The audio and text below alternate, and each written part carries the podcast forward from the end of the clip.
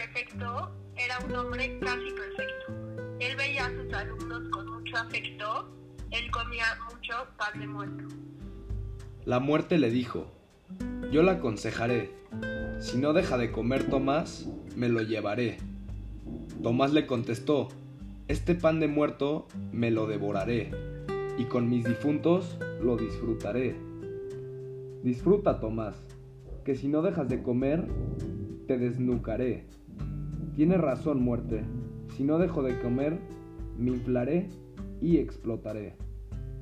Tomás le advirtió a la muerte, si no te cortas ese pelo, tendré que correrte de mi celebración de pan de muerto.